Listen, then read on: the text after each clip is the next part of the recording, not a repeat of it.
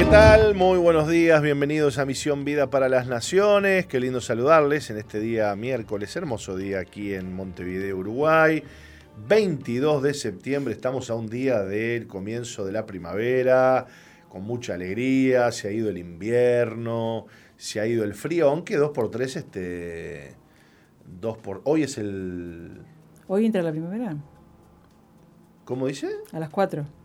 Ah, mire usted, ¿no es el 21 de de septiembre? Hoy es 22. Ah, me mareó. Ah, pero en esta oportunidad, en esta, el equinoccio se produce hoy a las 22 a las 4 de la tarde. ¿Está bien, está bien, está bien? Está bien, está bien Me encantan las explicaciones que no, le da no, el no, operador. No, no, no, Colocho me va, me va, me va haciendo todos uno, uno, uno, unos movimientos de mano y nos vamos entendiendo. Son años viendo Sí. cómo se mueven las manos, nos vamos entendiendo. Perfecto, o sea que entra, claro, porque seguro no es lineal la cosa, ¿no? Porque no es que del 21. El 21 es la fecha, digamos, este, está, promedio. Pero el equinoccio se produce hoy. ¿Está claro? ¿Quedó claro entonces? Pero Este, hasta somos expertos astrónomos.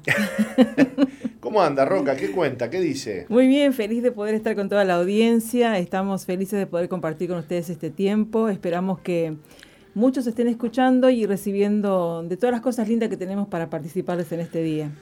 Buenísimo. Bueno, y cuéntenos un poquito eh, los medios de comunicación que la gente tiene para mandarnos algún mensajito, saludarnos, contarnos qué están haciendo a esta hora. Y bueno, usted ha visto toda. Claro que sí, podés interactuar con nosotros al 094-929-717, 094-929-717.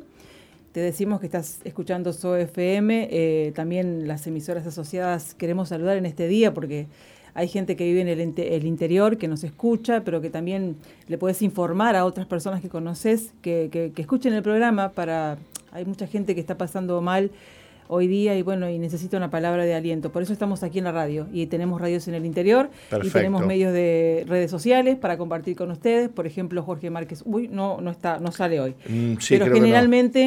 Eh, ahí puedes encontrar los, las prédicas que, que en este tiempo ha estado predicando el pastor acerca de las fiestas de otoño de Israel, la fiesta de Sukkot, de Yom Kippur y Yom Teruah. También nos puedes ver por MBTV. Y bueno, la página, puedes entrar a la página de SOEFM, do- www- www.soe.com.uy. Saludamos entonces a las los que nos escuchan en Salto, Ujú. en preferencia Sí, FM, sí. 95.1, en Florida, Piedra Alta, 105.5, en Durazno, FM Centro, 102.7, en Fraile Muerto por Sirio, FM 89.5 y en San Juan, Argentina por Bless, FM 88.3. Buenísimo. Le cuento, Roca, que me están diciendo desde los controles de, de cámaras que si ¿Qué usted hago? se tiene que poner más al medio, llévesela mientras que me enfocan a mí. Usted se va corriendo más al medio, se corre la computadora, todo, gira el micrófono, ¿verdad? Me- ¿Eh? Este, ¿vio Voy cómo así. es esto? Claro, porque estaba como muy, muy al borde. Muy al borde del Este, precipicio. Al borde del precipicio. Gírese todo el micrófono para. Ahí está. Y usted también, si quiere, un poquito. A ver ahora si nos responden ahí desde. Bueno, un poquito mejor. Muy bien, entonces este, tenemos muchos medios para, para estar en contacto en este, en este día y en esta semana en la que estamos celebrando la fiesta de Sukkot. Sukkot. Esta fiesta hermosa, una de las fiestas más, eh, más este, alegres y, y festivas que tienen las, estas tres este, celebraciones de otoño, otoño para Israel, ¿no? Primavera para, nosotros. Mm. Este, y estamos transitando por estos siete días de celebración y eh, bueno, nos vamos acercando a la gran celebración que vamos a tener el próximo domingo en Veraca con una jornada roca preciosa desde las 10 de la mañana, donde tendremos cultos para niños, donde tendremos intervenciones artísticas, donde tendremos un sector ahí en la rocalla donde se van a armar este, un montón de sucá. Cada distrito tenemos la responsabilidad de armar una sucá bonita, este, y donde también se van a compartir alimentos ahí, que la gente puede ir este, y comprar algo para, para almorzar y ya de paso colabora con los campamentos. Y a las cinco y media de la tarde vamos a tener un gran culto en nuestro megatemplo. Por supuesto, protocolo de por medio. Este, y bueno, vamos a estar compartiendo una, eh, una reunión muy especial y una jornada muy especial, así que haga planes para ir. De hecho, estamos suspendiendo los cultos del sábado. Este, este sábado no habrá reuniones, no habrá cultos en ninguno de nuestros anexos ni en nuestra iglesia central, porque estamos abocados a eh, la reunión que será el próximo domingo en Veraca. Y bueno, el domingo tampoco ahí en la iglesia central, ¿verdad? Va a ser todo en Veraca. Sí, sí, sí, por supuesto, por supuesto, eh, También este, bueno, eso va a estar espectacular. Eso ya me imagino lo que va a ser el movimiento que se está generando. Eh, ya solo quería ver, me interesaría ver todas las, las eh, que, que se van a estar armando ahí. Este, también queremos decirle que, bueno, que como decía el pastor Martín, van a haber este, em, ciertos stands ahí para vender alimentos. Todo eh, esto para, para generar recursos para los campamentos de jóvenes que bueno que se van a estar realizando, Dios mediante, en enero, en febrero, ¿verdad? Enero, enero, febrero, como, como ha pasado. Pero también queremos decirle que eh, hoy en la iglesia central se va a estar transmitiendo una película, vamos a estar, se va a estar pasando una película, eh, se llama Carrera por un Sueño, que también esto genera, las personas que quieran eh, eh, participar tienen que pagar un bono colaboración de 100 pesos, que esto se va a estar abocando también para el campamento de jóvenes, y bueno, este, también tenés que... tenemos un protocolo también, podés este, llamar mandando su WhatsApp al 0 0, pero ya me olvidé, 095-333-330 eh, para, para escribirte, para poder participar de esta película preciosa que vas a estar eh, transmitiendo hoy en la Iglesia Central.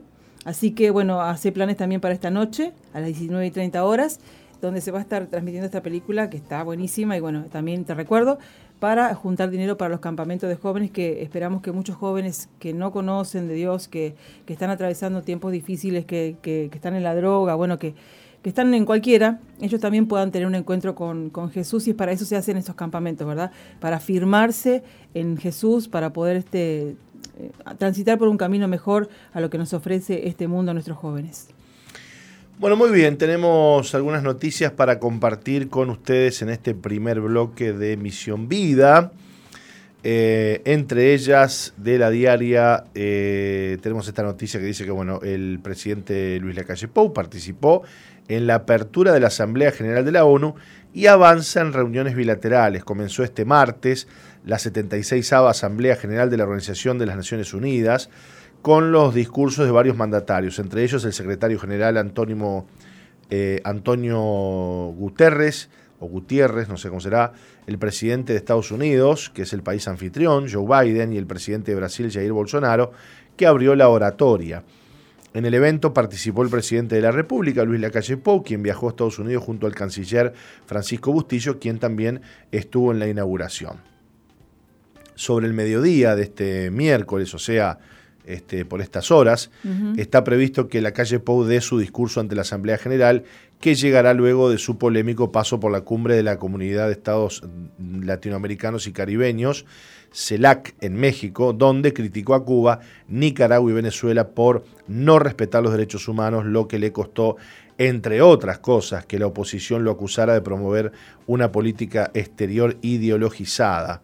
Este, bueno, como todos sabemos, estas declaraciones del presidente que ha aplaudido por muchos, de hecho, bueno, este, muchos cubanos que residen en el país fueron a la residencia presidencial a, agradecer y aplaudir este, la valentía del presidente de la República que, este, bueno, eh, se animó a, hacer esta crítica ante, este, bueno, la mirada atónita de, del propio mandatario de Cuba, este, y, bueno, y los que estaban ahí que no podían creer que, la calle estuviera diciendo lo que estaba diciendo, pero bueno, este, imagínese la oposición de este lado que eh, oposición que sistemáticamente aquí en Uruguay ha defendido, este, ha defendido esta dictadura que vive Cuba porque no le queda otra, porque es una dictadura de izquierda y qué va a decir la izquierda. Claro.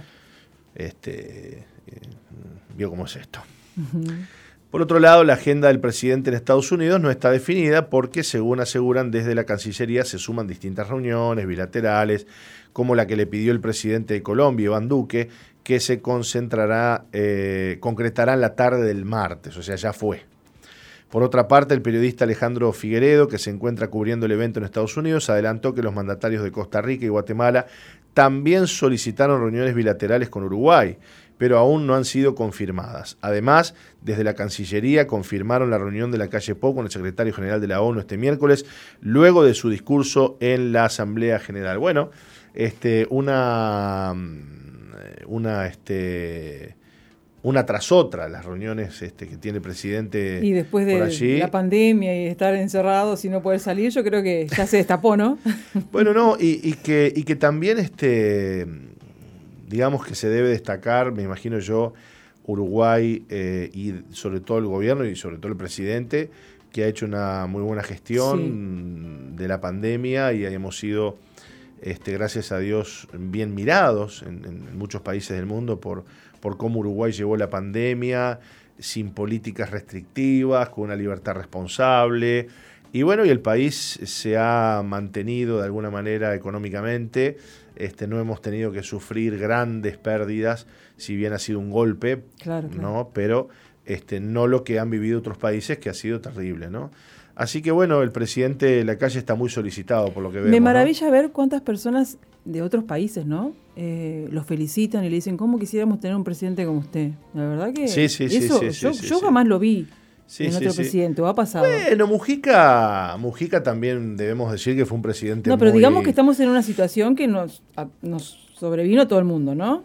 Y bueno, Usted habla de la pandemia, de todo, Sí, de esto que, nos, que, que él recién comenzó su, su mandato, recién comenzó a gobernar y bueno, y saltó sí, le cayó encima a todo, sí, sí, sí, sí. Y, bueno, y, supo sacarle el cuerpo. Bueno, usted sabe que, usted sabe que, que, la verdad que hemos sido ejemplo en muchas cosas, sobre todo, bueno, la manera, el modo en el que se manejó la pandemia, también el acierto de formar un, una, una, comisión de, de científicos, que lo fue el GACH, este, que eso de, hecho fue imitado por, varios otros países, este, esa, formación del GACH que, dio muy buenos resultados, tener esos grandes científicos este, trabajando de forma honoraria eh, durante toda la pandemia, haciendo análisis, dando consejos, fue realmente un acierto brutal.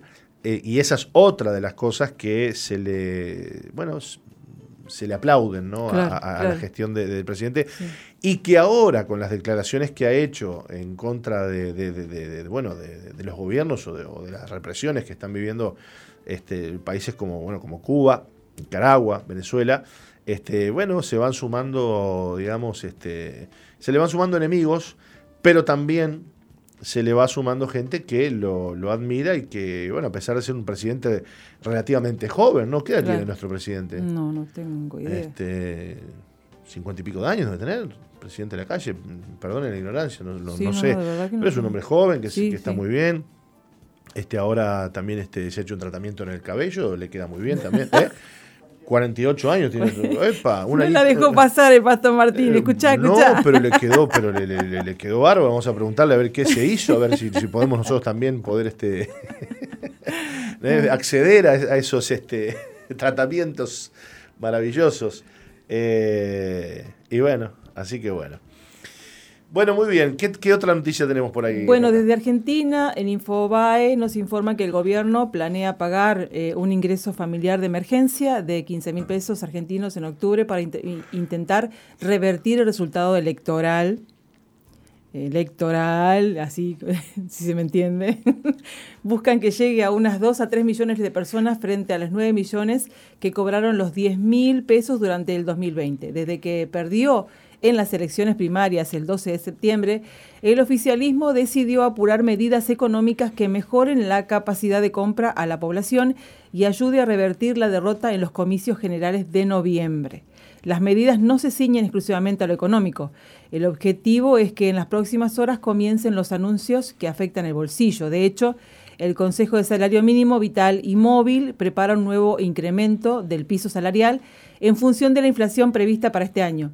Son varias las decisiones que el gobierno tiene en carpeta y que irá anunciando de forma diaria en el curso de esta semana. Según confirmaron fuentes oficiales, eh, una cuarta etapa del ingreso familiar de emergencia es una de las medidas bajo análisis cuyos detalles se darían a conocer hoy. hoy miércoles, estas horas antes de que el INDEC informe el dato de desocupación del segundo trimestre del año. Durante el 2020, este programa consistió en el otorgamiento de una suma de 10 mil pesos en tres oportunidades, abril, junio y agosto, a unas 9 millones de personas. Se trató de una medida excepcional adoptada por el gobierno en plena pandemia y cuarentena, que tuvo como objetivo proteger a las familias en la pérdida o disminución de sus ingresos por la situación de emergencia sanitaria. De acuerdo con lo que tiene en carpeta el equipo económico, en esta oportunidad la ayuda alcanzará a los 15 mil pesos y se pagarán en octubre, aunque no se descarta que pueda abonarse también en noviembre, ya que es el mes de las elecciones. Bueno. Bueno, estas medidas. Estas medidas que salen este, así. Que salen así, ¿no? Y, que además este, estamos hablando de que 15 mil pesos argentinos. Nada. ¿Cuánto es? No sé. Este, 5 mil pesos uruguayos, por ahí, una cosa así, ¿no? Este, bueno, por otro lado le cuento que eh, indignante nuevo ministro de Educación argentino aparta la Biblia para no juramentar sobre ella. Este, de hecho, hay un video por allí que lo muestra. Jurar sobre una Biblia es algo común en los gobiernos de diferentes naciones. Donde, y bueno, y, más la Argentina, donde bueno, la, constitución argentina, ¿no? Es una constitución que, que, nombra a Dios, que, tiene la Biblia como, bueno, como lo como sucede en Estados Unidos, por ejemplo, ¿no? que se juramenta sobre la Biblia. Este, donde se toma esta, esta acción como una forma de prometer sobre algo santo y sagrado con el fin de ser fiel a la promesa que, que se hace. Este, en base a esto, un destacado político argentino ha capturado la atención de los medios y redes sociales por tener una actitud alisca hacia la, la Biblia, la palabra de Dios. Recientemente se llevaron a cabo elecciones primarias en Argentina con la esperanza de que la crisis política que azota al país sudamericano pueda superarse. Cinco nuevos ministros, incluyendo el jefe de gabinete, se juramentaron tras saberse los resultados finales que para muchos son prometedores. Jaime eh, Persic, el nuevo ministro de Educación de Argentina, se encontraba entre los cinco de los que se iban a juramentar en aquel momento, pero fue una acción que realizó segundos antes de ello, lo que le costó la reputación y el respeto de muchos. Persic, eh, que se acercó a la mesa donde se encontraban los implementos para la juramentación y alejó de manera brusca y ofensiva la Biblia que allí se encontraba de la Constitución, dando a entender que solo usaría la segunda. Al acceder al poder en cierto cargo, los ministros pueden jurar por Dios y por la patria. En el caso del ministro de Educación, este eligió hacerlo solo por la última opción, siguiendo el ejemplo de los ministros de Ciencia y Tecnología e Innovación de la Nación, Daniel Filmus, y de Relaciones Exteriores, Santiago Cafiero. El actuar de Persic ha sido causa de indignación para muchos, pues parece que estuviera rechazando las escrituras y que no piensa tener asociación con la fe y la religión. Por medio de redes sociales, los internautas han emitido comentarios hacia el político, unos preocupados, mientras que otros lo cuestionan por su aparente falta de respeto. Hasta el momento, el mismo ministro de Educación no ha emitido declaraciones al respecto, ya sea para aclarar su posición o desmentir cualquier teoría equívoca que se pueda, que se pueda formar. Bueno. Digamos que, bueno, siempre se, se jura sobre la Biblia por Dios y por la patria, pero que en realidad de Dios nunca se acuerdan y por la patria muchas veces deja que desear, ¿no? Imagínese O sea que si ese hombre fue sincero es decir, bueno, está, no, no lo voy a hacer porque en realidad, bueno, preferible que diga que no, que no es por Dios, que va a trabajar por la patria, porque la verdad que los, los principios de Dios y los valores de, que tiene la Biblia deja mucho que desear. Bueno, pero hay, lamentablemente y tristemente, hay un rechazo eh, hacia la palabra de Dios en, los, eh, digamos, en los estratos políticos, este, que es cada vez más notoria. Hay un desprecio hacia la Biblia, hacia la fe. Y bueno, y los políticos lo, lo están haciendo notar cada vez más de forma más violenta, ¿no?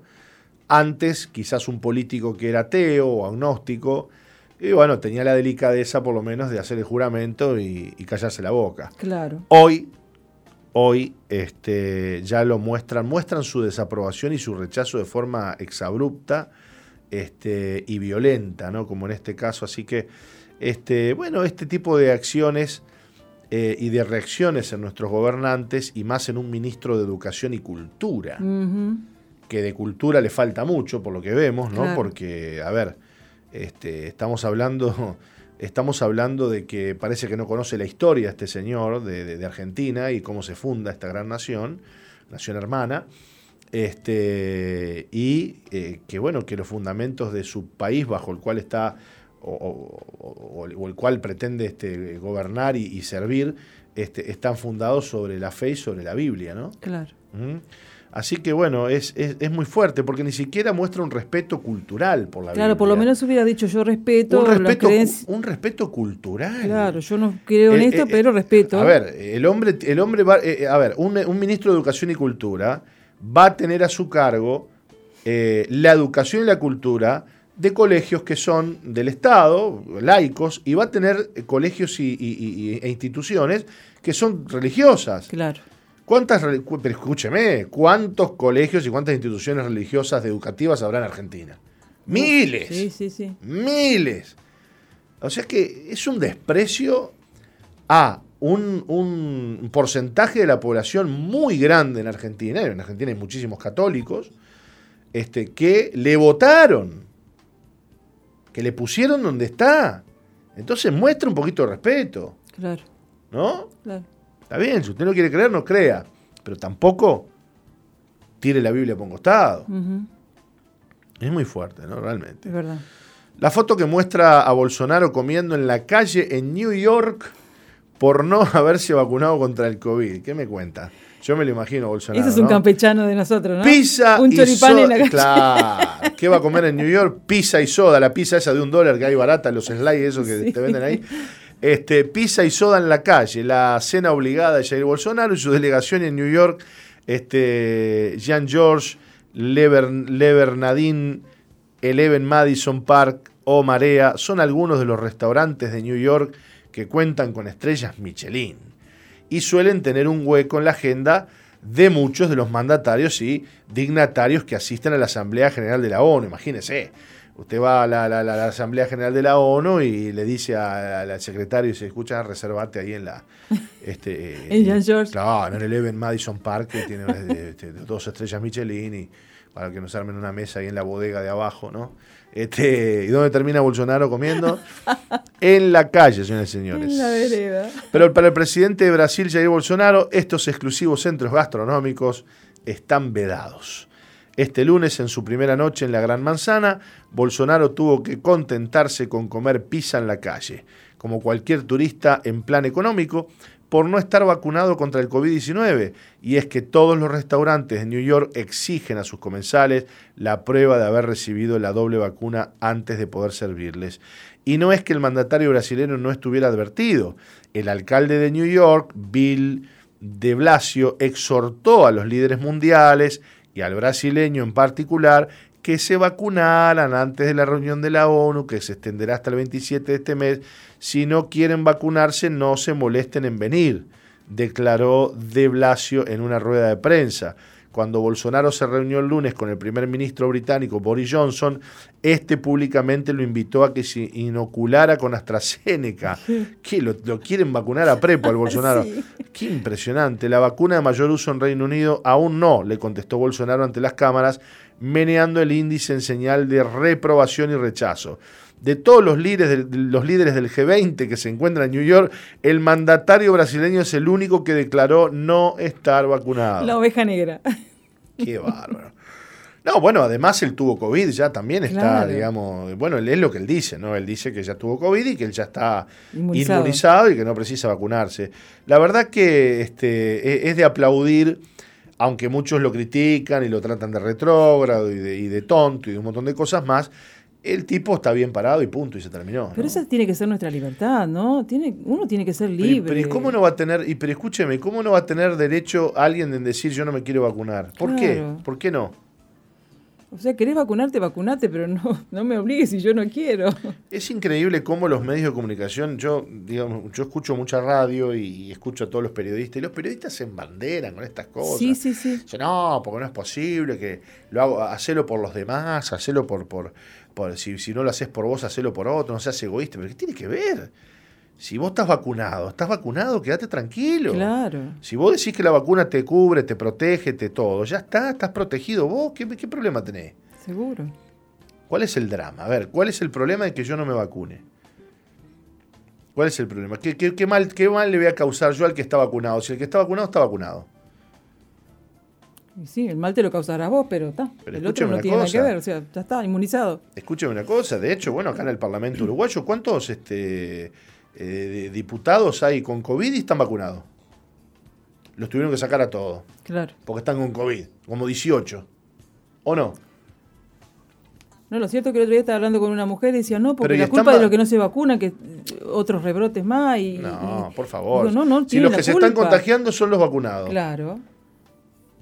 Los vacunados se están contagiando. Y contagian. Se están contagiando Y contagian. y contagian. Porque si usted tiene COVID, claro, ¿qué hace la vacuna? Bueno, lo que dicen que hace la vacuna es que no lo mata. Bueno, no lo agrava, no lo mata, no lo lleva al CTI. Perfecto, pero mientras usted lo, lo- está con COVID, está contagiando a todo el mundo. ¿De dónde salió el brote que, se, que hubo aquí en el Parlamento? Y todos los, y están todos vacunados. Es, Claro. es- es fuerte, ¿no? El tema. Así que bueno, Bolsonaro entonces, este. Pero bueno, este, New York debe encontrar alguna comida callejera ahí que. Sí, él no se hace drama. No, no, no, no. no. Él come el carrito de la esquina igual. Ahora, qué raro, ¿no? Que, que, que, que no haya alguna. eh, que no haya un, un- un- algún lugar ahí en el edificio de que, que le puedan dar. Es, rarísimo eso, Sí, sí, sí. ¿no? El tipo debe salir a la calle a comprarse pizza. No, no, yo no me entra en la cabeza, no sé. Este, ¿Quién habrá organizado esa, esa cumbre? Yo, yo- yo no, no sé. Habría que, habría que despedirlo, ¿no? Este, ¿Cómo no le va? ¿Cómo, cómo, cómo no va a haber un lugar donde, donde, donde Es sentar a la delegación, donde sentar a la de- delegación brasileña en una mesa y traerles comida? Claro. Es una locura, vaya a saber. Vos capaz que él no quiso y dijo, vamos a salir a la calle y ya está. ¿no? yo creo que sí, que él no quiso, que él... Bueno, Es del aquí, estamos, este, te- te- este, ¿cómo es? este, inventando algunas cosas también, bueno, uno no sabe cuál- cómo, cómo es la realidad tampoco, ¿no? Pero bueno, lo cierto es que este, en New York está la cosa, digamos, este, complicada para los que no están vacunados, ¿no? Sí, sí. Y esa es la onda que se viene, ¿no? Porque la va metiendo de a poquito, ¿no? Y acá en Uruguay pasa lo mismo, ¿no? Porque, a ver, libertad responsable y todo lo que hablamos recién, este, to- ese es el, ese es el cliché, es lo que se usa mucho, pero la pura verdad es que poco a poco el pasaporte verde, la, la, la, ¿no? el, el carnet de vacunas, eh, eh, ¿no? va, digamos, entrando, ¿no? Bueno, aquí en Uruguay, de hecho, si vos no, no te vacunaste, no puedes ir al estadio. Ya se habilitaron los, los paseos públicos, los estadios, eh, los teatros, el cine, todo eso, pero bueno, este, tenés que presentar la vacuna, ¿no? Qué triste, qué fuerte, ¿no? Es fuerte, es fuerte, fuerte, fuerte realmente. Bueno, muy bien. Se nos ha ido la hora volando, Roca. Sí. Nos quedan algunas noticias por acá. Este, mm, algunos rumores de guerra. La ONU advierte sobre posible guerra fría. Más peligrosa y más difícil de manejar. Este, esto se debe a las rivalidades y tensiones entre China y Estados Unidos. Este, eh, la Organización de Naciones Unidas ha podido o ha pedido a ambas naciones que solucionen sus diferencias para no desatar un conflicto militar a gran escala. Eh, un pastor desde La Palma, sea el COVID o el volcán, Dios nos sostiene en su misericordia. Usted sabe que eh, esta erupción volcánica que ha arrasado cientos de propiedades y deja ya miles de evacuados, los evangélicos en La Palma responden con ayuda de emergencia. La isla de La Palma, en el archipiélago de Canarias, vive momentos de crisis tras, tras la erupción del volcán de Cumbre Vieja, con varias bocas abiertas. La lava que surge de la tierra desde la tarde del domingo avanza hacia el mar, arrasando a su paso con carreteras, cerca de dos centenares de viviendas, comercios, terrenos de cultivo, cubriendo más de 100 hectáreas afectadas, más de 5.000 personas evacuadas. Muy fuerte lo que está pasando aquí en, Canarias con este volcán que, este, bueno, su lava está, eh, bueno, como, como leíamos recién, este, cubriendo, ¿no? Más de 100 hectáreas de territorio y llevándose a su paso todo lo que encuentra. ¿Mm? Eh, otro titular, en Afganistán están cazando gente. Cristiano narra cómo los talibanes ejecutan a ciudadanos masivamente. Se ha dejado de hablar ahora de Afganistán, yo hace tiempo que no escucho nada. Ayer de hecho estaba pensando qué estará pasando en Afganistán y bueno, esta noticia que, es de ayer este, nos, cuenta esto, que bueno, poco tiempo después que las Fuerzas Armadas de Estados Unidos abandonaran Afganistán, los militares talibanes tomaron todo el poder arrestando y hasta ejecutando a toda persona que ven como enemigo, que la consideran como enemigo. Bueno, muy triste lo que está pasando en Afganistán. El mundo ha dejado de hablar de, de esto. Este, es, es triste, pero bueno, así está la cosa. Vamos a una pausita y ya volvemos con más Misión Vida. Muy bien. No cambies la sintonía. Enseguida regresamos con Misión Vida.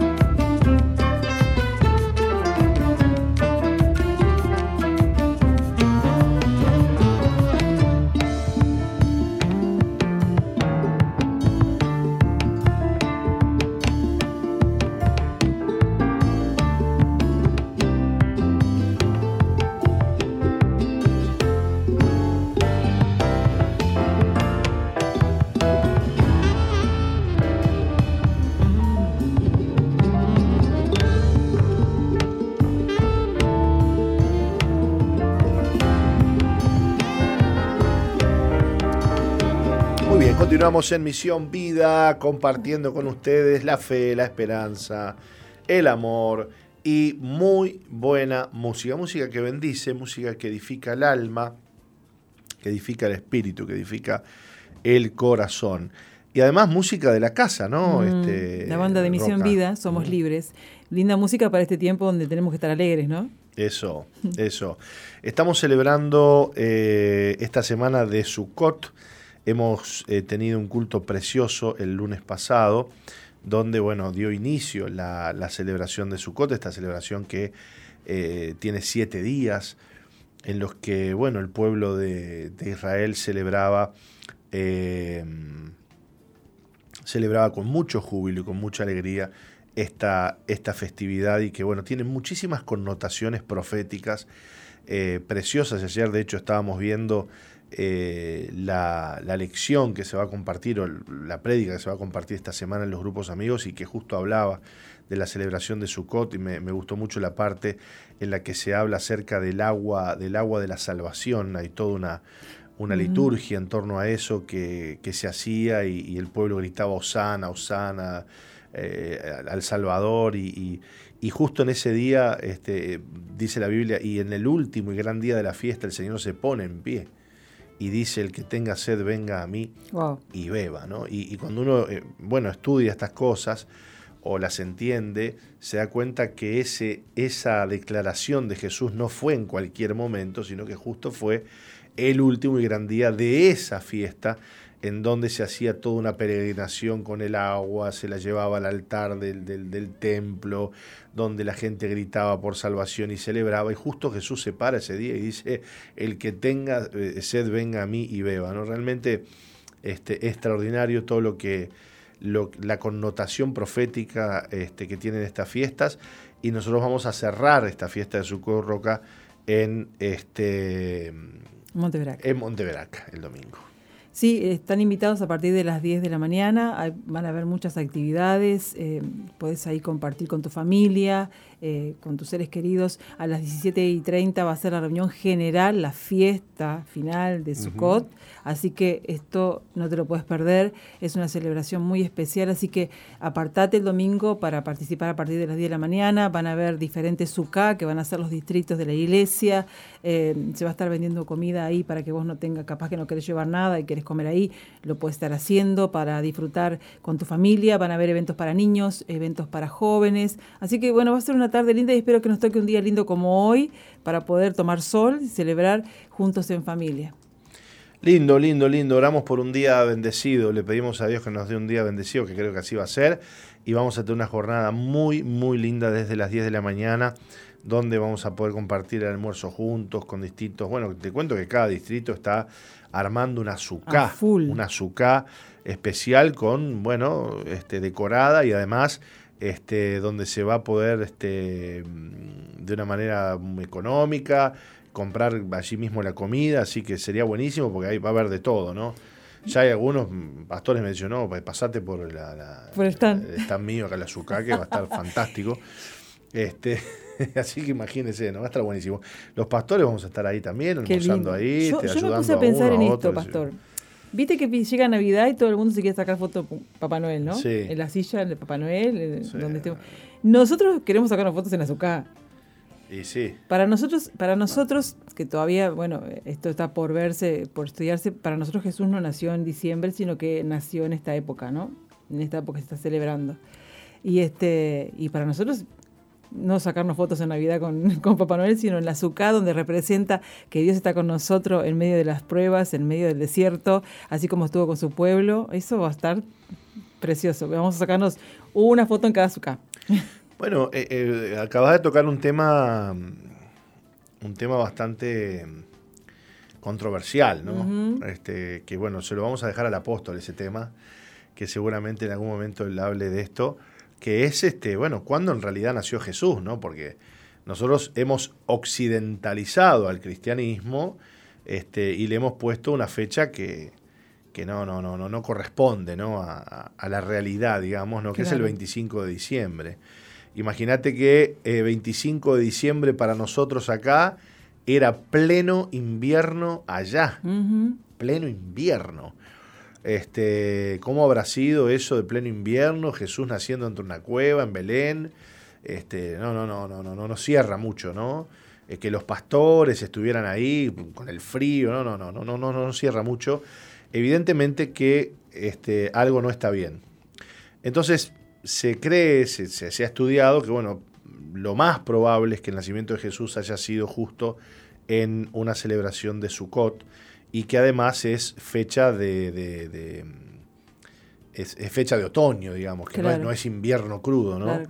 Este, y que además cierra un poco más con esas imágenes este, del, del, nacimiento de Jesús, donde uno encuentra de repente un azúcar, porque cuando vos ves el pesebre, ¿qué es el pesebre? Es lo que yo estaba pensando, ¿no? Eh, el pesebre es una construcción precaria, una azúcar ahí donde está el niño Jesús. ¿Por qué no había lugar para él en un mesón? También, también. Porque era necesario que él estuviera. No, y que además, y que además no habría lugar porque justamente la gente venía de todas partes a celebrar alguna festividad que coincidía justo en esa época. Bueno, hay muchas, digamos, especulaciones que se hacen y y análisis en torno, en torno a esto. Y, bueno, nosotros los cristianos tenemos que ir este, ayornándonos a la palabra de Dios, acomodando un poco nuestros tiempos y nuestras costumbres a la palabra de Dios y bueno, y poder celebrar eh, Sukkot para nosotros que somos este, de aquí de Occidente, este, eh, no, no, no, no es común, digamos, ¿no? Sí, sí, todavía nos cuesta asimilar un poco, ¿no? pero, pero creo, que, a medida que vamos avanzando las enseñanzas, y esto está precioso, a mí me encanta, porque a veces leemos la Biblia y no entendemos que estamos leyendo y resulta que todo es una profecía, que todo es un propósito para el final de los tiempos. Claro, que todo va cerrando, ¿no? Y que todo va cerrando. Que todo va cerrando. Así que este, yo creo que, que, cada día este, y cada año nos va, nos va a a permear más todo esto y lo vamos a ir este lo vamos a ir entendiendo, ¿no? Bien, ¿qué le parece si, si reflexionamos en la palabra de Dios en Mateo 8, 23 al 26, donde dice, y entrando él en la barca, sus discípulos le siguieron. Y he aquí que se levantó en el mar una tempestad tan grande que las olas cubrían la barca, pero él dormía. Y vinieron sus discípulos y le despertaron, diciendo, Señor, sálvanos que perecemos. Él les dijo, ¿por qué teméis, hombres de poca fe? Entonces levantándose reprendió a los vientos y al mar, y se hizo grande bonanza. En este relato de Mateo, los discípulos dijeron, Señor, sálvanos que perecemos. Pero Marcos 4:38 dice algo más. Maestro, ¿no te importa? Oh. Esto muestra que ellos se preguntaban cómo podía el Señor dormir tan tranquilamente. El Señor respondió al viento y a las olas y se calmaron. Luego se dirigió a los discípulos y los reprendió por su poca fe. El Señor tenía base para reprender a los discípulos porque ya les había dicho que cruzarían al otro lado. No tenían que preocuparse, aunque en el camino encontrasen estos vientos, olas o cualquier otro obstáculo debieron haber confiado en las palabras de Jesús cuando dijo, pasemos al otro lado, ¿no? Pero los discípulos no tuvieron fe en lo que el Señor les dijo. Por eso Él los reprendió. Y abro paréntesis, ¿no? Este, así nos ponemos cuando, cuando no tenemos fe, nos enojamos con el Señor. Lo tratamos de injusto. No te importa lo que me está pasando. ¿No ves lo que estoy viviendo, Señor? Como si, como, como, como, como quien trata a, Dios de malo, ¿no? Cuando Dios no es malo, Dios es bueno. Y Jesús se enojó porque esa falta de fe movió en, la vida de los discípulos un mal espíritu, un espíritu demandante, un espíritu de, de recriminación, ¿no? Eh, entonces Jesús los reprendió y dijo, ¿por qué no, no, tienen fe? Hombres de poca fe. El Señor ya les había dado su palabra, ya les había dicho pasemos al otro lado, pero ellos estaban este, eh, enojados con el Señor, porque lo estaban acusando de algo que el Señor jamás haría, ¿no? Claro. Eh, notemos que el Señor Jesús es el único que nunca tuvo que disculparse con nadie. Tal parece que los discípulos pensaban que ellos estaban bien y que el Señor estaba mal. ¿No? Pero el Señor no ofreció disculpas cuando se despertó, lo cual expresa su gloria. Él sabía que no se había sobrepasado durmiendo y sabía que no estaba equivocado.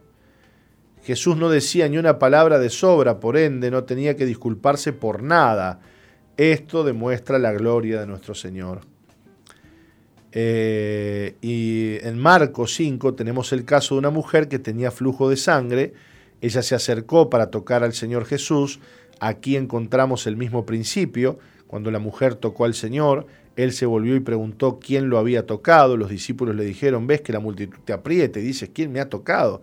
Se lo dijeron con un tono de reproche, como diciendo, eh, ¿no te das cuenta de, la montonera que hay acá? ¿Qué estás diciendo? El Señor no dijo, lo siento, discúlpenme por hacer esta pregunta.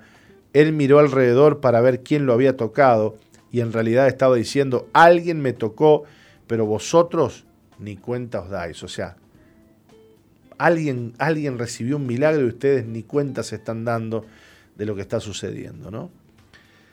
Eh, la mirada de los discípulos estaba en los que empujaban, pero los ojos del Señor estaban en aquella mujer que había recibido el milagro. Qué manera distinta de ver las cosas, ¿no? Sí, tal cual.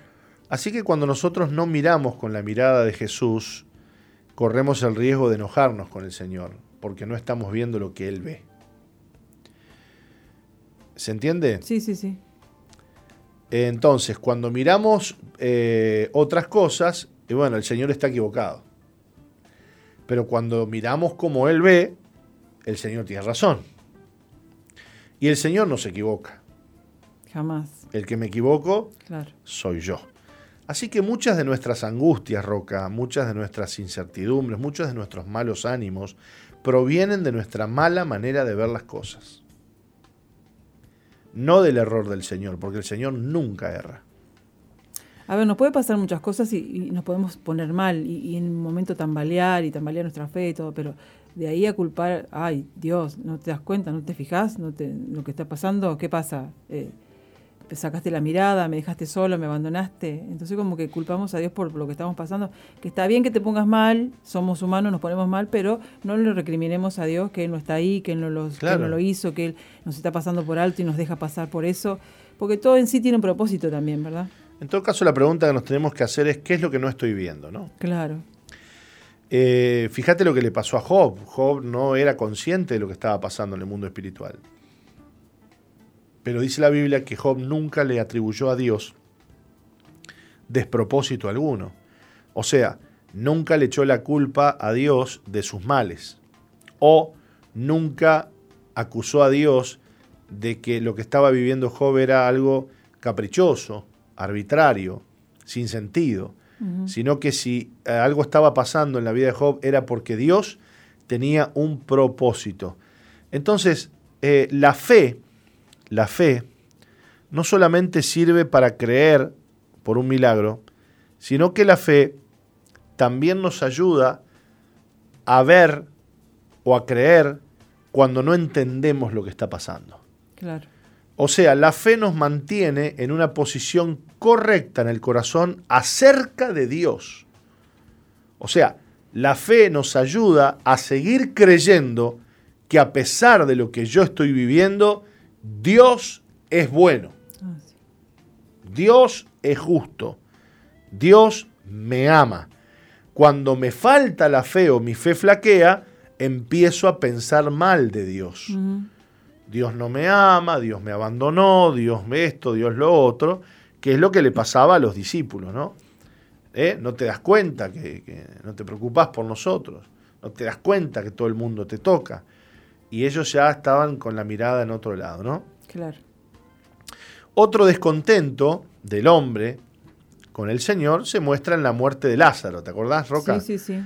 Marta le dijo, Señor, si hubieras estado aquí mi hermano no hubiera muerto. Le pasó factura al toque, ¿no? Sí. ¿Eh? ¿Por qué te demoraste, no? ¿Dónde estabas? ¿Por qué no viniste antes? Yo qué sé, cuántas cosas escondían, eh, eh, escondía esa, Esa- esas palabras de, de- de- de Marta, ¿no? Eh, quizás este, ayudaste a tantos y a tu amigo lo dejaste tirado. ¿Cuántos milagros hiciste a desconocidos y a este que vaya a saber, ¿no? ¿Qué había detrás de esas palabras? ¿no? Claro.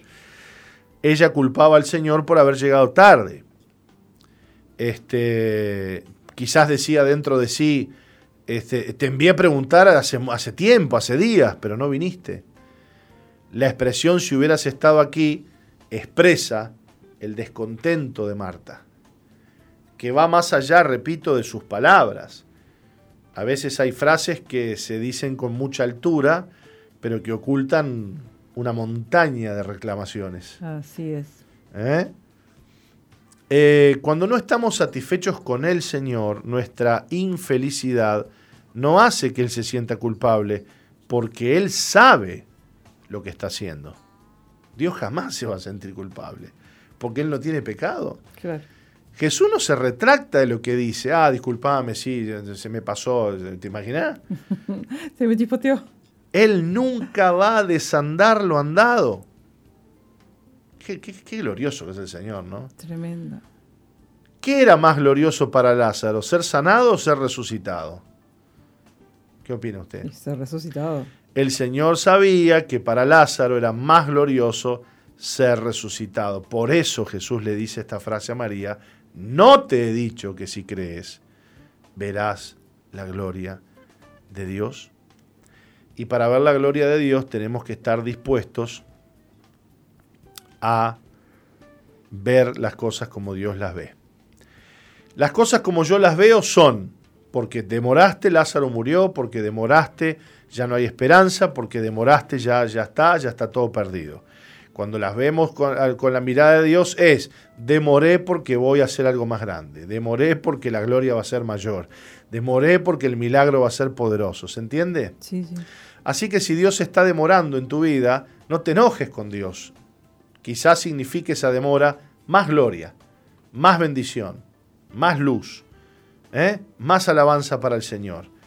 Así que tengamos la mirada puesta en el Señor y tengamos la fe puesta en el Señor, que Él es bueno y no nos va a fallar. Si Él ha prometido, Él cumplirá lo que te ha prometido. Qué lindo, qué bueno. Amén. Así que pone tu mirada en Jesús, el autor y consumador de la fe, y seguí caminando, que ya pronto va a venir tu milagro. Y sin enojarte. Y sin enojarte, ¿Eh? claro. Sin enojarte, sin enojarte. Así que bueno, gloria a Dios. Vamos a, a una pausita, la pausita a las 12. Bien. Y ya volvemos.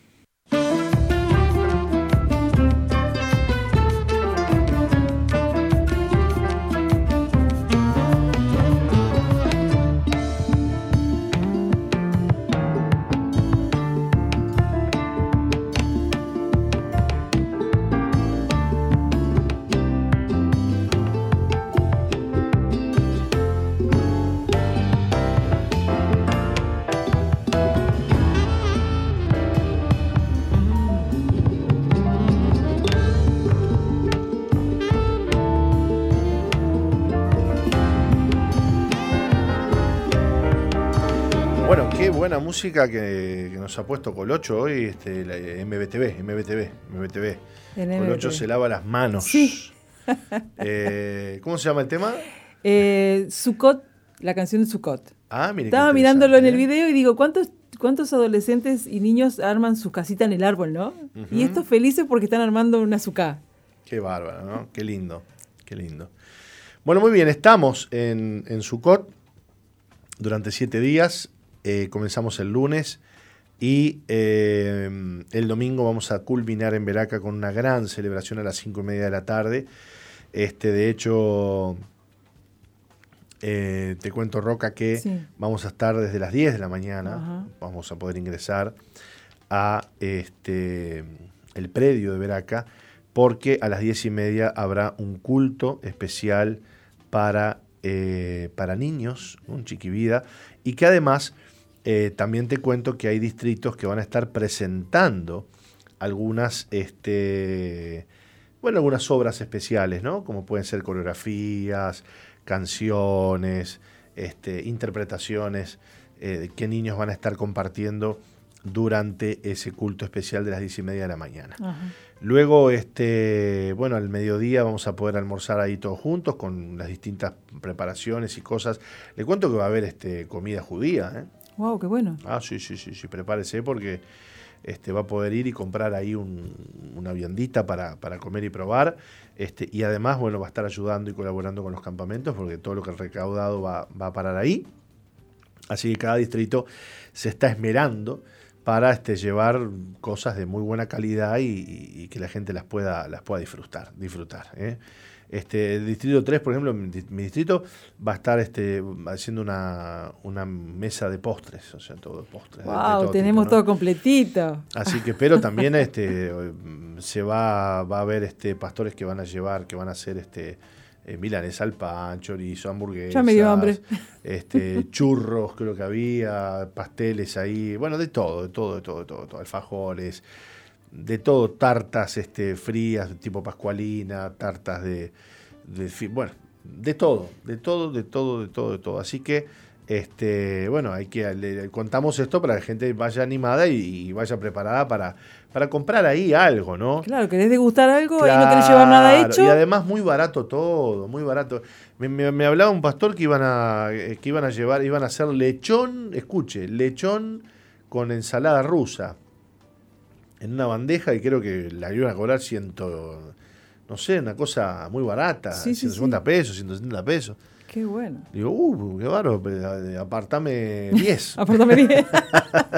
Está, está barato.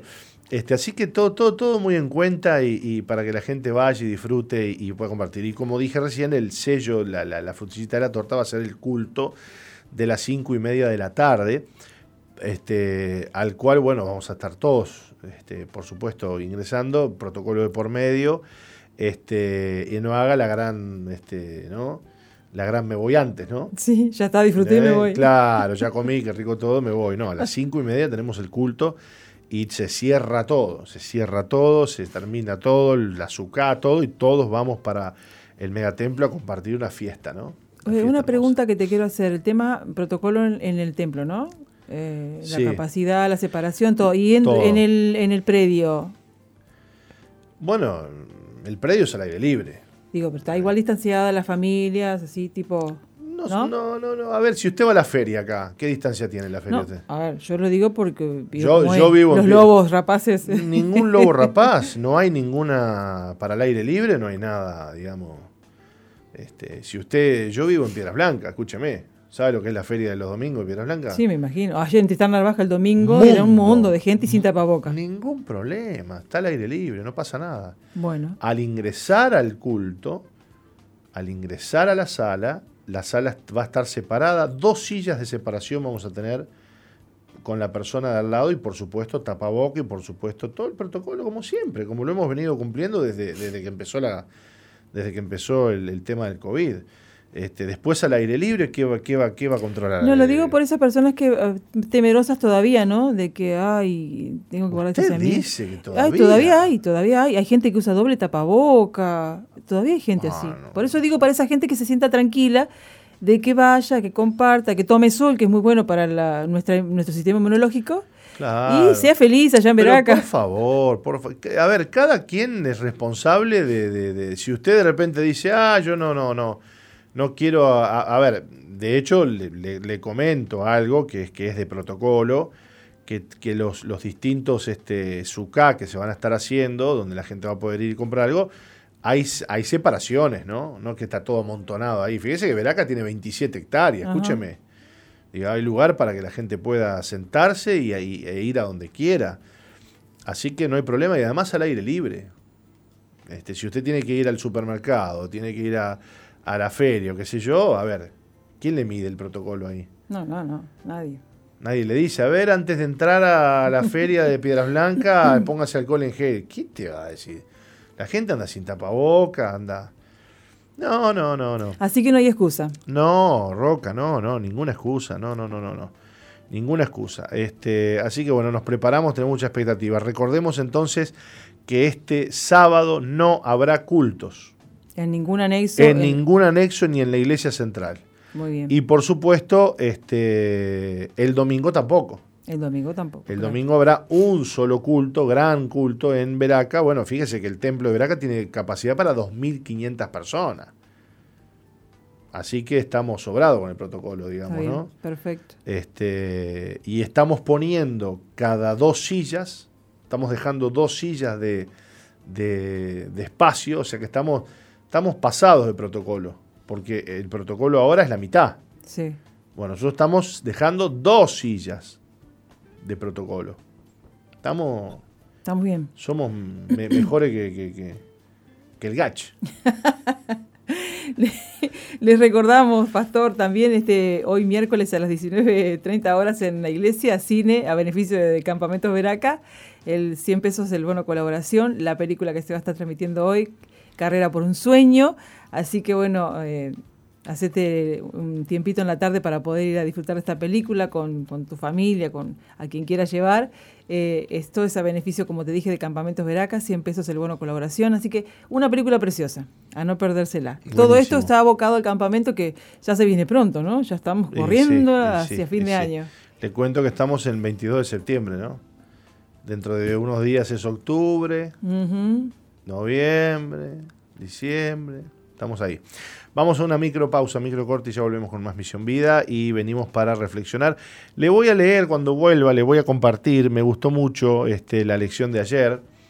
Si usted me deja, voy a, mm, a, a leer un poquito este, acerca de esto y, y vamos a, comentar, sobre todo usted, que sabe mucho de estas Oh, cosas, Roca. bueno, siéntase como su casa. Ya volvemos. No cambies, ya volvemos con, Misión, Vida.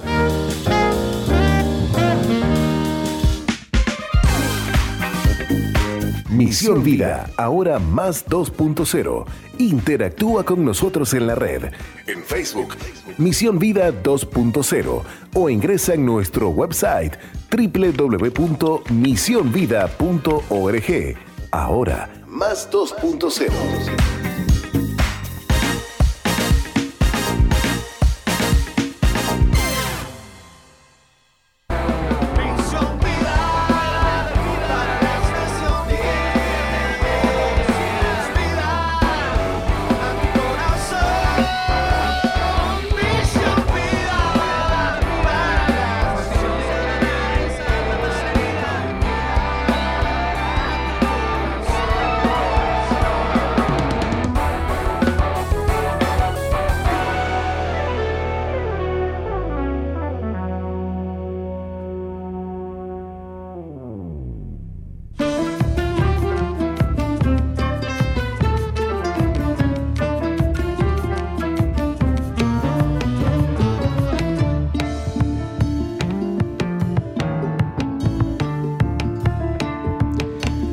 Bien, bien, bien, bien, bien. Bueno, tengo, eh, tengo delante mío aquí lo que es la, la prédica de la fiesta de Sukkot. Este, ¿Usted la tiene por allí, no? No, es lo que van a compartir el... El jueves, sí. sí, no, no la tengo, pero usted hable nomás que yo meto cuchara. Eh, pero un poquito está entrando Marielita, ¿sí, Marielita? ¿Qué? Bueno, buenas tardes, ¿cómo le va? Salude, sal ¿Cómo que no estamos al aire? Sí, Marielita, está prendida la luz roja. Perdón, perdón, Marielita irrumpió, irrumpió. No, ahora vení, vení, vení, vení. Vení, Mariela, vení, compartí con nosotros. Vení, vení, Marielita, vení, Marielita. Marielita, pedimos disculpas. Venga, Marielita, pide disculpas al aire. Estamos... ¿Cómo le va, Mariela? Disculpas. Tiene ganas de salir al aire, Mariela. Sí, Mariela. Engañando. irrumpe. Pero escucho, escucho desde el otro lugar. Bueno, el tema es que hay un delay, se dice. Entonces, Sí, como que como no. 20 segundos. Como 20 segundos. La vamos a perdonar, María Gracias. Marielita. Un Te abrazo, queremos. audiencia. Bueno, bueno, si usted quiere puede ingresar a la- al, al estudio. Qué bárbaro, bueno. Son esas cosas, esto es radio, ¿verdad? Está bien, estamos aquí en vivo, en directo, ¿no? Cualquiera puede entrar por esa puerta y, y hablar, ¿no? Qué bárbaro. No se aburren con no, No, nosotros. pero pensaba que le estábamos mintiendo, ¿no? Dice, No, no estamos al aire. Sí, sí, estamos al aire. Bueno, bien. eh, tengo delante mío lo que es la, la- la lección de que vamos a compartir este jueves, que los líderes van a compartir este jueves. Y me gustó mucho esto de la ceremonia de la libación del agua. Me, me- me- ayer cuando la compartí en el, culto de líderes, me, me gustó mucho. Y me gustaría leerlo. Quiero mostrarte, dice el apóstol, este mensaje, en este mensaje la grandísima significancia que tiene la ceremonia de Sukkot. Mientras est- estaba el templo, era la festividad más majestuosa que se hacía en Jerusalén, era la semana más gozosa del año, la gente asistía a Jerusalén de todas partes a celebrar la fiesta de los siete días. En Israel hay un lugar llamado Estanque de Siloé. El primer día de la semana de la fiesta de Sukkot y durante siete días, todos los días temprano, salía del templo de Jerusalén una procesión de personas acompañando a un sacerdote. El estanque de Siloé está a los pies del monte del templo. El sacerdote, junto con la gente, bajaba desde el templo hasta el estanque, llevaban un recipiente de oro para recoger agua del estanque, se le llama a, las aguas del estanque de Siloé eh, las aguas de la salvación. Siloé significa enviado, por lo que se podría traducir el estanque del enviado. Entonces el sacerdote bajaba al estanque llevando un recipiente de oro y la multitud detrás de él. El sacerdote llenaba el recipiente de oro y comenzaban una procesión de vuelta al templo. Una persona lideraba la procesión tocando una flauta traversa como de caña, la cual había sido perforada, y al que tocaba el instrumento le llamaban el que traspasaron. Mire qué interesante. La fiesta de Sukkot es una celebración de gratitud por la salvación. Había en Jerusalén una puerta de entrada a la ciudad que era la puerta de las aguas, y la procesión iba cantando y danzando, y al entrar a Jerusalén lo hacían por la puerta de las aguas. Había una gran expectación, porque cuando salía la procesión a buscar las aguas de la salvación, salía otra a buscar ramas especiales de unos 30 pies de altura, eran ramas de sauce, o sea, de unos 15 metros de altura más o menos, y ambas procesiones debían llegar a Jerusalén coordinadas. Los que traían las ramas de 15 metros de alto las iban moviendo, símbolo del Espíritu Santo, o sea que unos llevaban al Espíritu Santo y el otro grupo las aguas de la salvación. Qué bueno. Cuando entraban por la puerta de las aguas de la salvación, todo el pueblo que iba a la celebración gritaba y cantaba con júbilo y decían, Osana, Osana. Lo que significa la palabra Osana es sálvanos ahora. Entonces recitaban un pasaje de Isaías que dice, sacaréis con gozo aguas de la fuente de la salvación. Y el pueblo cantaba los salmos 115, 116, 117 y 118. El agua tiene una significación muy importante en la fiesta de Sukkot. Imagínate una procesión que sale a buscar agua y al volver lo hacen con tan grande alboroto, la gente gritando, cantando, Osana, Osana, Osana. La ceremonia consistía en que bajaban al estanque con una jarra a buscar medio litro de agua, luego subían al templo y cuando llegaban daban una vuelta al altar, después al borde del altar y allí había dos recipientes de plata, uno para el vino y el otro para el agua. El altar era el lugar del sacrificio, allí en uno de los recipientes vertían el agua y en el otro vertían el vino hasta que se desbordaba y caía por el borde del altar a la tierra. Cada día, durante siete días, se hacía esta ceremonia. Cada día de mañana iban a buscar las aguas de la salvación al estanque del enviado. Un pasaje del Nuevo Testamento en el Evangelio, según San Juan, dice, después de estas cosas, cuando andaba Jesús en Galilea, pues no quería andar en Judea porque los judíos procuraban matarle, estaba cerca la fiesta de los judíos, la de los tabernáculos, o sea, Sucot. Ujú. Y le dijeron eh, sus hermanos, sal de aquí y vete a Judea para que también tus discípulos vean las obras que haces, porque ninguno que procura darse a conocer hace algo en secreto.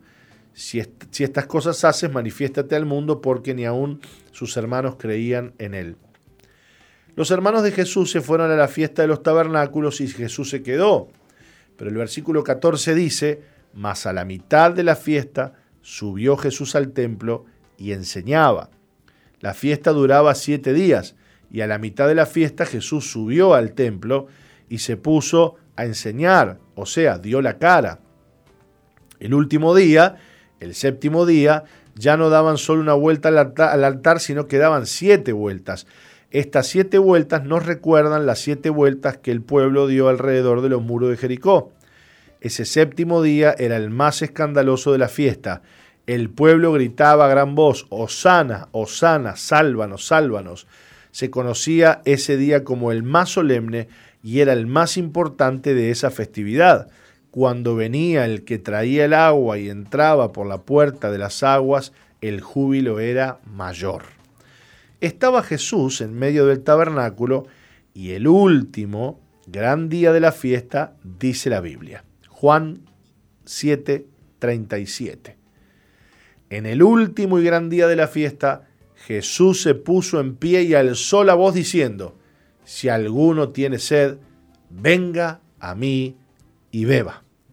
Jesús se levantó en medio de un espectáculo de miles de personas que estaban gritando, sálvanos, sálvanos. No tomes de esa agua, dijo Jesús, tomen del agua que yo les doy. Él estaba diciendo, yo soy el enviado de Dios y yo soy el vino del cielo, el que vino del cielo y vuelve al cielo. ¿Qué dijo Jesús? El que cree en mí, como dice la Escritura, de su interior correrán ríos de agua viva. Con esta enseñanza nos dice el apóstol, siento que Dios nos ha alumbrado el camino para lo que vendrá. Tengo en mi corazón tomar a Dios más en serio que nunca. Si Él me ha acompañado hasta aquí y ahora me ha enseñado esto, ¿cómo no voy a honrarle? Qué hermoso, ¿no? Precioso. Yo me imagino el panorama. Est- Estoy, estoy, eh, vos estás leyendo y yo me voy imaginando Claro, el, el- claro. Pero además, Roca, eh, fíjate vos cómo esta escritura, cuando dice, y en el último y gran día de la fiesta, y que uno lo leía así nomás, decía, ¿qué fiesta sería esa, no? Ahora, esa fiesta es la fiesta de los tabernáculos. Y es justamente la fiesta donde se hace esta ceremonia con el agua, con la salvación, con el vino, con el altar. ¿Y dónde se para Jesús? Ahí mismo, en el último día, y dice, el que tenga sed, venga a mí y beba. Muy fuerte, ¿no? Tremendo. Realmente eh, muy fuerte. Muy fuerte. Eso es lo que estamos celebrando en estos días, en esta semana. Y nuestro tabernáculo es Jesucristo.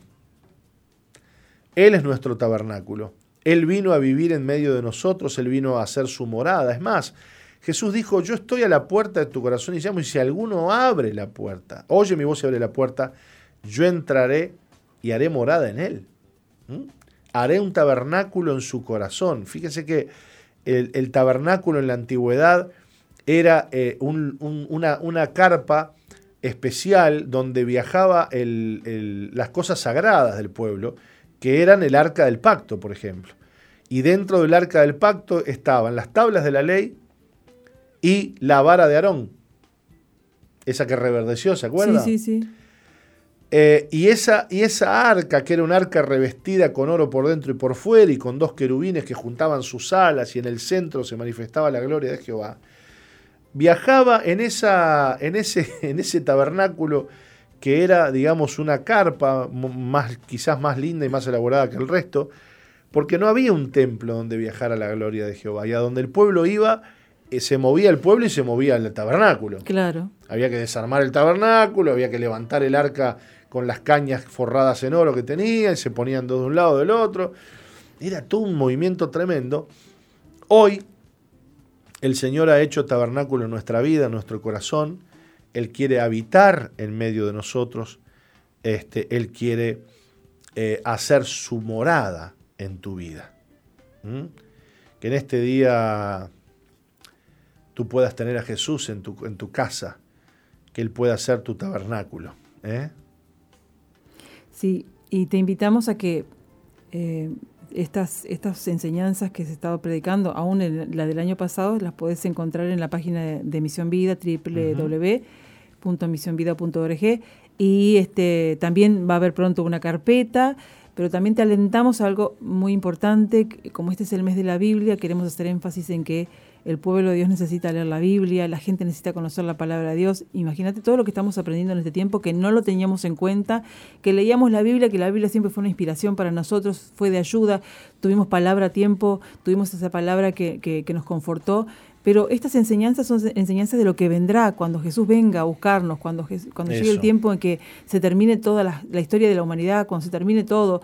Pero tenemos que estar preparados para esto y es necesario que todos nosotros estemos pendientes de esto y eh, leamos la palabra de Dios que eh, a veces voy a decir sí, porque los pastores enseñan cosas y, y son palabras de ellos. Tenemos la Biblia, la palabra de Dios, por la cual se inspiran los siervos de Dios para predicar el mensaje. Y en este tiempo especial de la fiesta de Sukkot, de todo esto que hemos venido aprendiendo, eso lo encontrás en la Biblia. Eh, también lo encontrás en las enseñanzas que ves que están colgadas en, el Face, en la página del pastor Jorge Márquez, en la página de Misión Vida.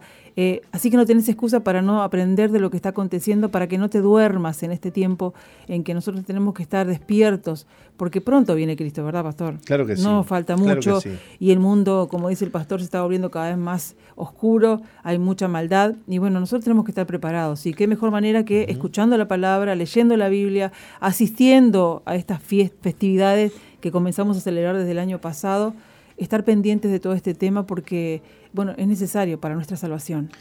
Y algo que hay que aclarar es que no es que nos estamos este, volviendo al judaísmo, ¿no? No, claro. Porque hay mucha gente que dice, ah, esto no, no, no, porque estas son fiestas que trascienden al pueblo judío, son, son fiestas ordenadas por Jehová, son fiestas ordenadas por el Señor, que, eh, y además otra cosa, no podemos ignorar, Roca, que el reloj profético de Dios es Israel. Entonces, al estudiar estas festividades y entender que los acontecimientos más importantes de la Biblia sucedieron en festividades, y cito Pentecostés, Pentecostés. nosotros decimos, ah, sí, sí, Pentecostés, pen- de ahí surge inclusive hasta, hasta una rama de, de- de- de- de los evangélicos que es el pentecostalismo, Ajá. y nosotros nos consideramos pentecostales, no, pestecostales, no, pentecostales. Pentecostés. Y, y- y- y quizás algunos cristianos repiten la palabra, dicen, no, no, no, sí, sí, el pentecostal, yo soy pentecostal, sin saber que, el, que, el- que, el, eh, este, que Pentecostés es una fiesta, es la fiesta de la cosecha, y que en una fiesta vino el Espíritu Santo. ¿Se entiende esto? Sí, sí, sí. Y en una fiesta Jesús murió. Sí. Y tenemos, tenemos la firme certeza de que en una fiesta habrá nacido. Sí, sí, sí. De hecho, hablamos un poquito de, esto sin meternos mucho en lío. Entonces, entender las fiestas, entender estas cosas, es entender el calendario de Dios y cómo Dios respeta las fiestas que Él ordenó y además las usa como señales. Las fiestas son señales de lo que ha de venir. Todo lo que hacían los sacerdotes, como recién acabamos de leer, Sí. que van y que buscan el agua y que Osana y que eran, eran, eran profecías de que hablaban del Mesías y así también las fiestas finales, estas tres fiestas de otoño, son fiestas que se asocian a la venida del Señor. Si hubieron fiestas que se asociaron a su primera venida, hay fiestas ahora que están asociadas a la segunda venida del Señor. Y entender estas cosas es primordial, Claro. porque además seguramente la venida del Señor suceda en fiestas como las que ahora estamos celebrando. Muy bien, nos vamos a una pausita, la pausa de las dos y media y ya volvemos con la misión vida. No se vayan.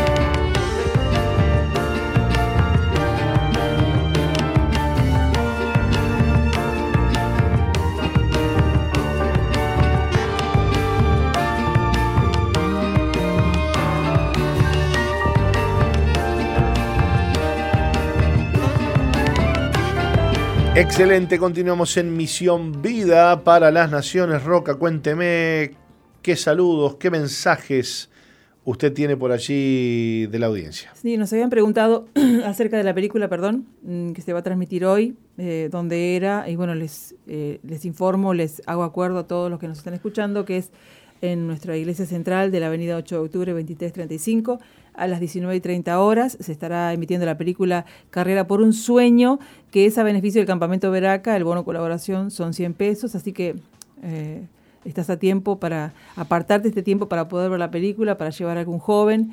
Eh, quería decirte, bueno, que el que estaba cantando era Matías Espinosa, me estás eh, sanando, que Sí. también fue, fue uno de los que participó en el campamento Resistencia eh, este año, ¿no? Sí, es correcto, es correcto, correcto. Sí, sí, y, y- y qué bueno que diga este año, ¿no? Porque vio que a veces nos confundimos y decimos, no, confundimos. sí, el año pasado, no, no, este año, este año. sí. Así que bueno, bien, les recordamos entonces que este fin de semana es sábado, no tendremos cultos en nuestros anexos ni en nuestra iglesia central. Estamos abocados, dedicados a eh, asistir el domingo a Veraca. Vamos a tener un gran culto, una gran reunión a las 17 y 30 horas, protocolo de por medio, como siempre, por supuesto. Este, y vamos a tener también una jornada al aire libre con eh, la iglesia que bueno que esté presente y que quiere ir a disfrutar de tempranito, llevarse su sillita de playa, va, como siempre, va a encontrar ahí agua para el mate, para el termo, este, y todo lo necesario para poder este, almorzar ahí y, co- ahí compartir este, de una jornada especial, una jornada distinta además, este, porque bueno, vamos a estar este, los distritos armando unas sucas este, preciosas y decoradas y además compartiendo el almuerzo en distintos lugares va a poder ir eligiendo usted, ¿no? Allí, ¿no? Este, compro algo por acá, otra cosa por allá. Y bueno, creo que va a estar lindo, creo que va a estar muy lindo. Qué lindo volver a esto, ¿no? A poder reunirnos en Veraca, a poder estar allá compartiendo una jornada. Qué lindo volver a esto. La verdad que sí, la verdad que sí. Este, hacía mucho tiempo que no, que no hacíamos algo, algo así y, y creo que, que es importante, que es importante y necesario, ¿no? Para, Sí. para, para la iglesia. Por supuesto, teniendo los cuidados este, necesarios dentro del salón, como dijimos, vamos a estar este, guardando la distancia, guardando el protocolo, pero bueno, al aire libre este, es posible convivir sin problema ninguno, ¿no? Porque bueno, está circulando ahí el aire, además, este, Dios nos guarda también, ¿eh? tenemos que Claro decirlo. Bueno, muy bien, Roca, no sé si usted tiene algo más para compartir, para decir, para saludar. Ah, no, por ahora no. Bien, le cuento que tenemos hoy otro testimonio desde la ciudad de Maldonado. Esta semana hemos estado recibiendo testimonios muy lindos desde Maldonado. Y eh, hoy va a estar con nosotros Matías Crosa, un joven de 26 años, que nos va a contar cómo Dios le ha librado del consumo de drogas, de la rebeldía, de la incredulidad. Y eh, hoy Dios le ha dado una, una nueva vida. Una nueva vida. Así que este, yo le invito a irnos una brevísima, brevísima pausa y eh, volvemos para escuchar y compartir el testimonio de Matías. Sí, muy bien. No cambies, ya volvemos con Misión, Vida.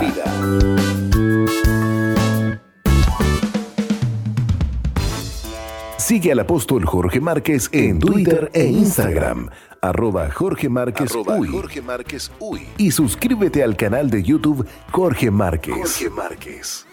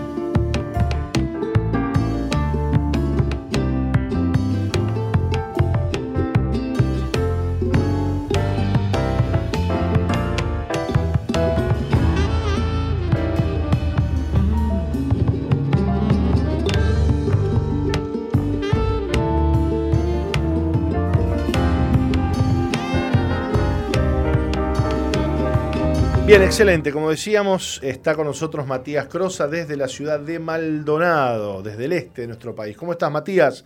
Bienvenido, ¿nos escuchás? Hola, no sé si, si me escuchan a mí. Nosotros te escuchamos bárbaro. ¿Vos nos escuchás a nosotros? Sí, impecable. ¿Me ven? Porque lo- no estoy, estoy teniendo un inconveniente que no los veo. Bueno, no, no nos yo no te estoy viendo. Bueno, ahora sí, Ahí te- está. ahora sí, ahora sí, ahora sí. Ahí Sí, está, ahora me ahí está, déjalo quietito ahí, ahí está, maravilla. Hermoso. Bueno, bienvenido, Matías. Hola, ¿cómo están? Bendiciones. Dios te bendiga, querido. Vamos a pedirle a Roxana que nos lea un poquito tu, tu testimonio. Bueno, eh, Matías nos, con- nos cuenta que vivió con sus padres, hermanos y una abuela materna. Siendo el menor de los hermanos, recuerda una linda infancia. Disfrutó de una familia unida, con valores y fundamentos cristianos. Creció sabiendo que mientras viviera con papá y mamá, tendría que asistir a la iglesia y ser obediente. No obstante, en su adolescencia empezó a aflorar su rebeldía y con ella dudas sobre la fe al punto de preguntarse qué era lo correcto, probar el mundo o seguir bajo las normas de los padres. Cuando su hermano mayor cumplió 18 años se fue del hogar porque ya no quería ir a la iglesia. Matías sabía que seguiría sus pasos en algún momento, estaba convencido de que el Evangelio era correcto, pero no se había convertido ni había experimentado un encuentro con Dios.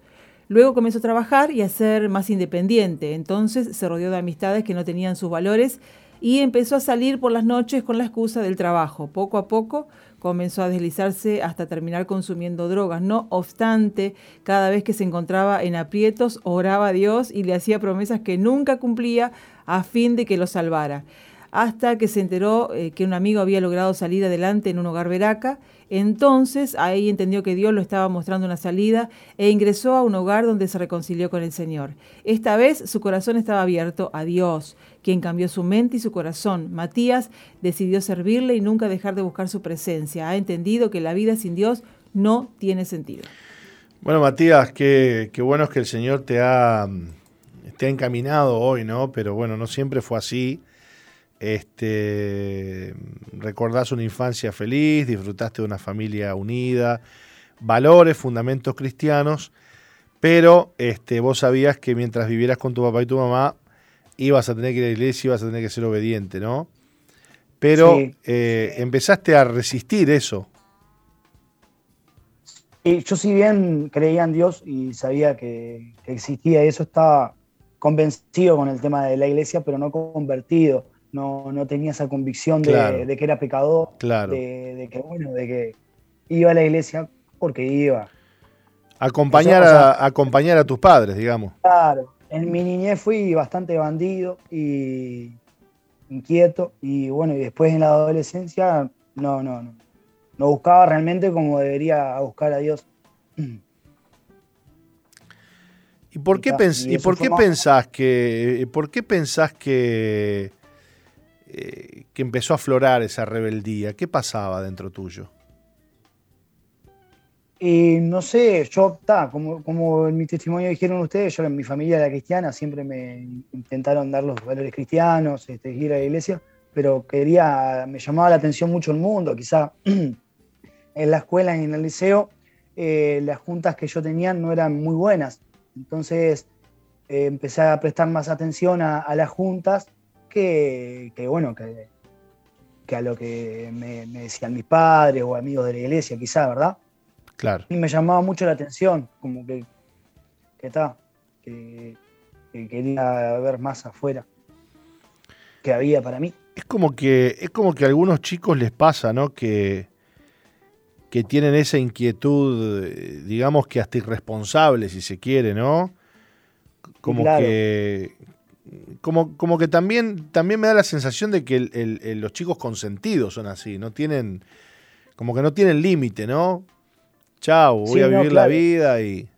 ¿Vos te considerabas un, un- un chico, un niño consentido por tus padres?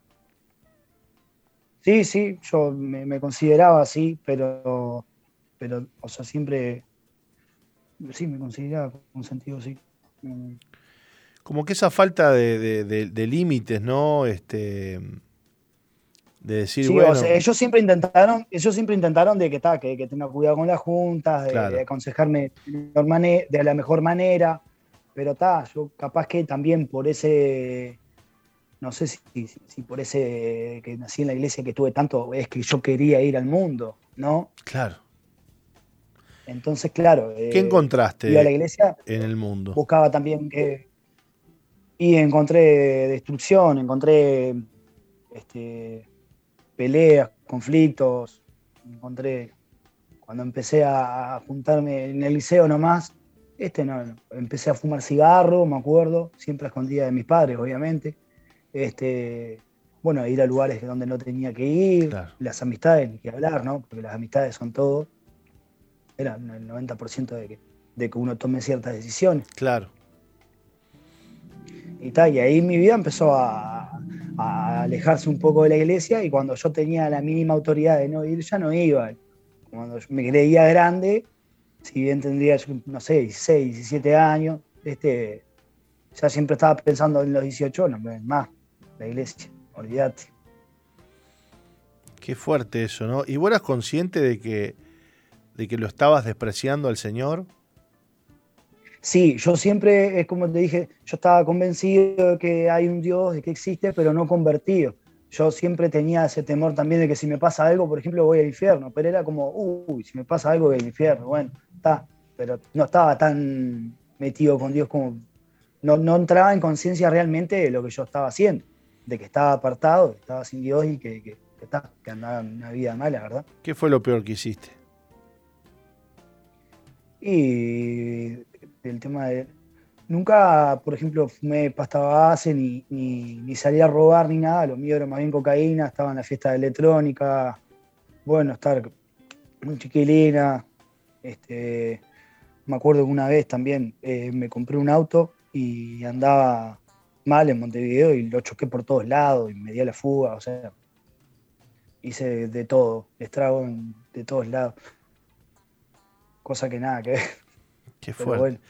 ¿Y, y, y cómo, y, y cuándo es que, y cuándo, y cuándo te hizo clic la cabeza, el corazón, que dijiste, bueno, yo tengo que parar? ¿Qué hizo Dios para, para, para Yo, yo traerte? de- cuando pasé ya la mayor de edad, empecé entre. Siempre hubo un tiro y afloje con el tema de la iglesia, que a veces iba, que a veces no, pero nunca me terminaba de comprometer.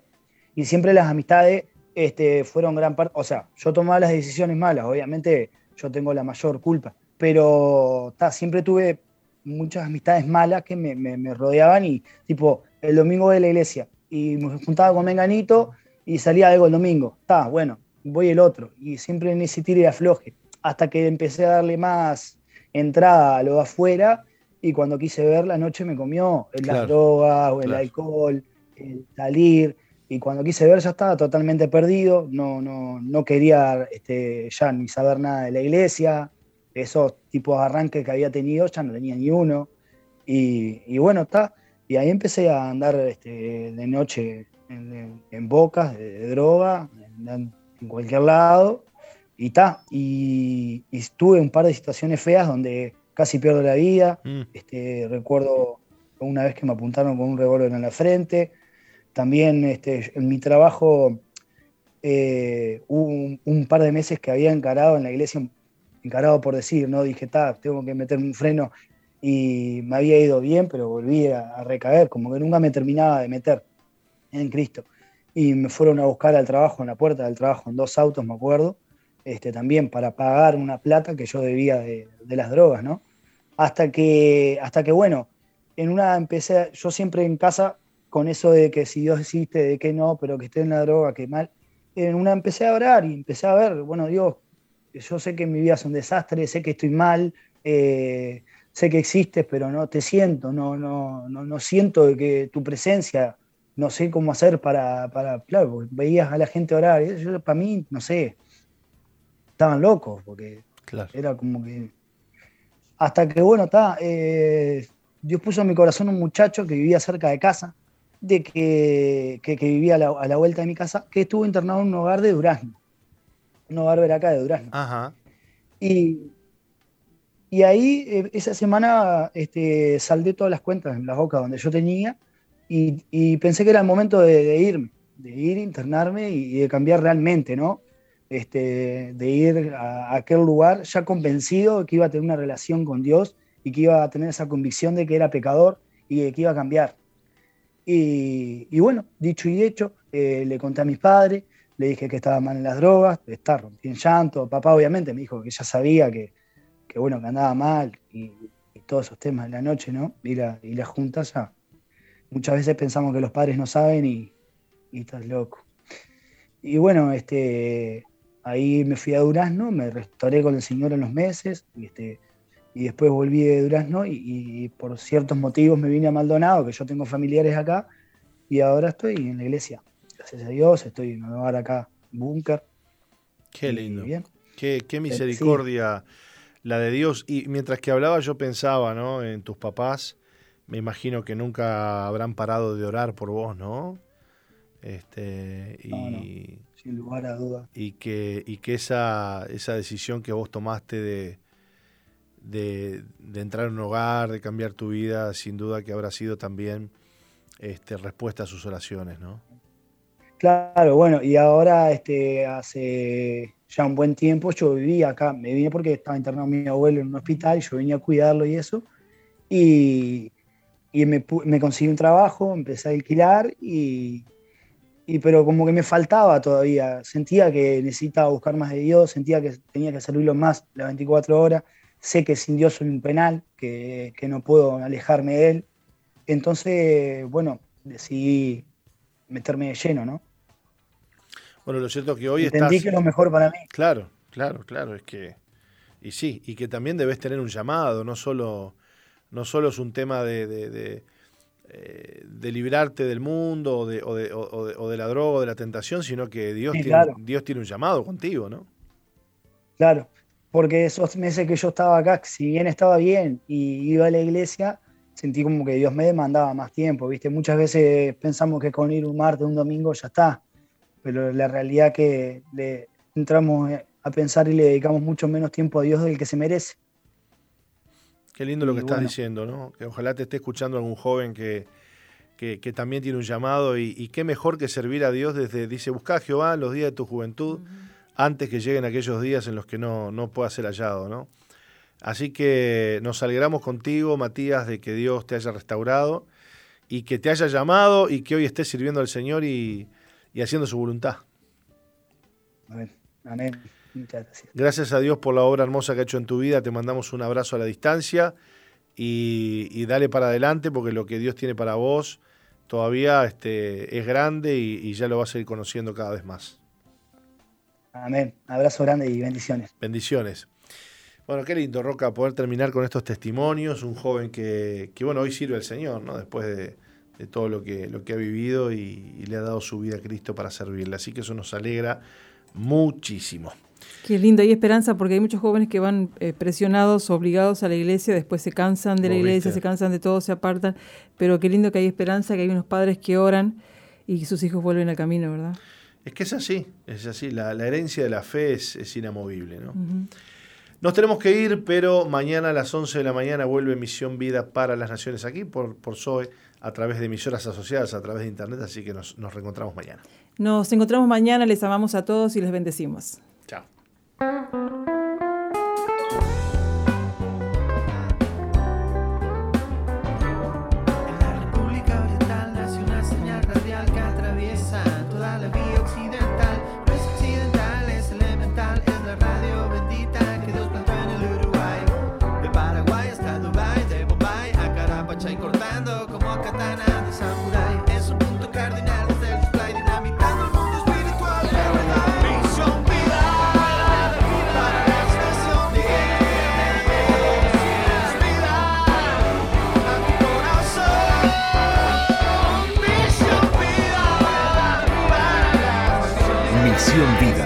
Iglesia que Dios plantó en Uruguay para que juntos alcancemos lo imposible, presentó su programa exclusivo que conduce el apóstol Jorge Márquez.